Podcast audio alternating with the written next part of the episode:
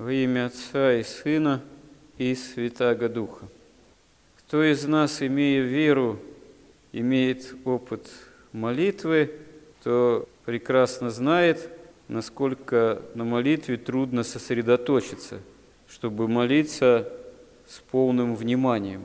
И это хорошо известно также святым отцам, которые имеют опыт настоящей молитвы и молитвы там умной, как это говорится, и молитвы, которая действительно собирает человека в Боге и может твориться не рассеянным таким образом, а вообще рассеянность ума на молитве – это, можно сказать, совершенно такое общее место для человека, пораженного грехом.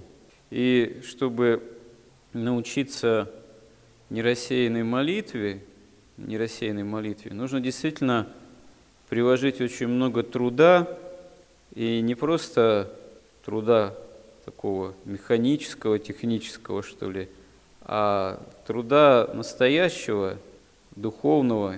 Недаром святые же отцы говорят, что молиться – это кровь проливать.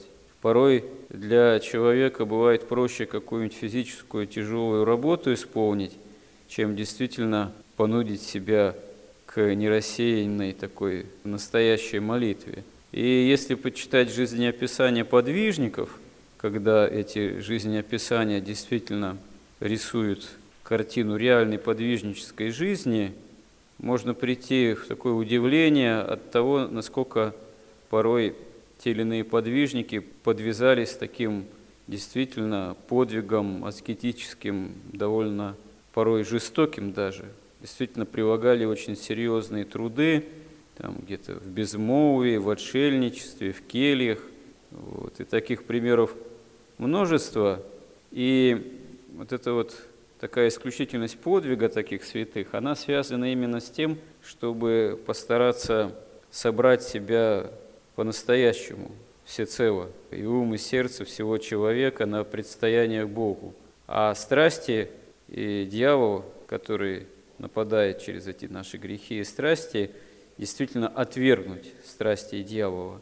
И в жизнеописаниях подвижников мы видим, что и дьявол тогда на человека ополчается с особой силой. Конечно, это может казаться, что удел избранных подвижников, но на самом деле мы видим, что порой и в миру даже живя, иной человек может преуспевать в молитве, буквально можно сказать, что ну, вот на ходу, на бегу. И одному, в общем, святому, да, одному подвижнику было такое видение, когда служащий священник и романах кадит в монастыре, видимо, Афонском, всех собравшихся в положенный момент на службе, и тех, кто находится в храме, в стасидиях. Стасидии – это в условиях афонских монастырей такие приспособления, как своего рода кресла, такие деревянные, на которых можно э, сидеть на более высоком уровне, стоять присев. Можно опуститься на более такой низкий уровень, уже непосредственно – Э, воспринимать службу и молиться сидя. Вот.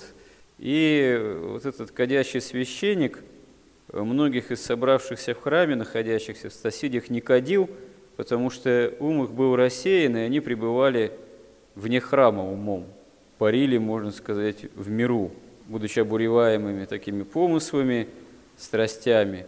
А некоторые кадил при этом пустые стасидии, которых не было иноков, монахов, потому что они находились на послушаниях. Но находясь на послушаниях, каких-то трудах, что не позволяло им присутствовать в храме, они имели такую нерассеянную внутреннюю молитву, что умом присутствовали в храме, напротив. И этих невидимо присутствующих молящихся этот иеромонах кадил в таком случае. Вот такой характерный пример.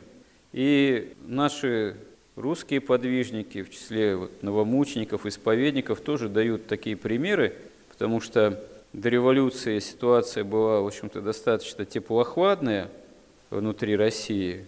Вот. Хотя в XIX веке были великие примеры преподобного Серафима Саровского, на рубеже 19-го, начала 20-го святого праведного Иоанна Кронштадтского, но, в принципе, общая масса христиан и большая масса духовенства, в общем-то, жили довольно прохладно и в плане веры, в плане исполнения евангельских заповедей, а уж про светское общество, что говорить, оно вообще было чрезвычайно уже в то время развращено и бредило все революцией. И вот после революции, когда начались гонения, многие христиане начинают так мобилизовываться, начинают вести более серьезную христианскую жизнь. Многие из них, собственно говоря, за это потом страдают, исповеднически, даже до крови.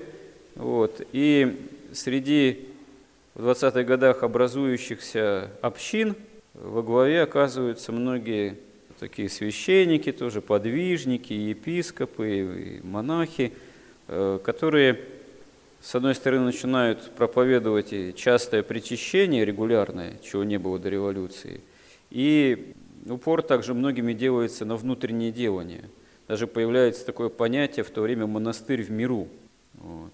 К сожалению, вот такие действительно удивительные благодатные ростки настоящей христианской жизни – они потом уже в 30-х годах, ближе к концу 30-х годов, были всерьез преследуемыми, можно сказать, закатаны в асфальт, вот, в лагеря, расстрелы, и уже вот так вот видимым образом таким существовать не могли, ушли частично в катакомбы, но если бы этого не было бы, не было потом и э, после войны, ближе уже к нашим годам, к концу XX века явление благодатных старцев вот, в русской церкви, которая начала воскресать в конце XX столетия.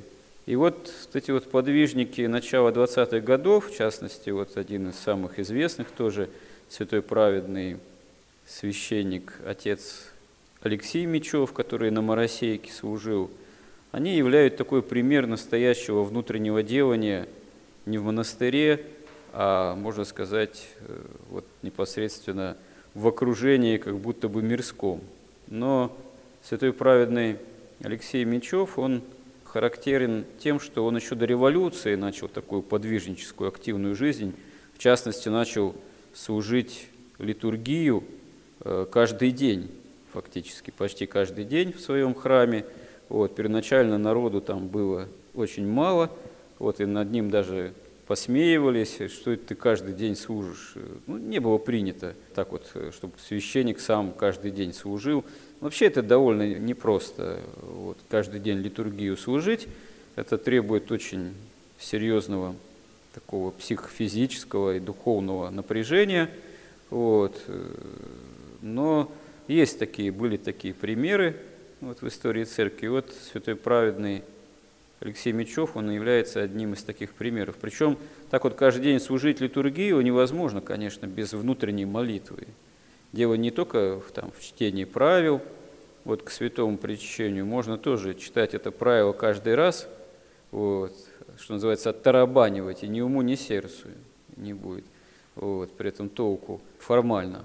А попробуй молиться вот действительно всерьез при этом, и еще служа каждый день литургию. Так вот, конечно же, служить каждый день литургию и всерьез не молиться невозможно. Тут действительно можно с ума, так сказать, сойти. Вот. Действительно, тогда необходима настоящая молитва.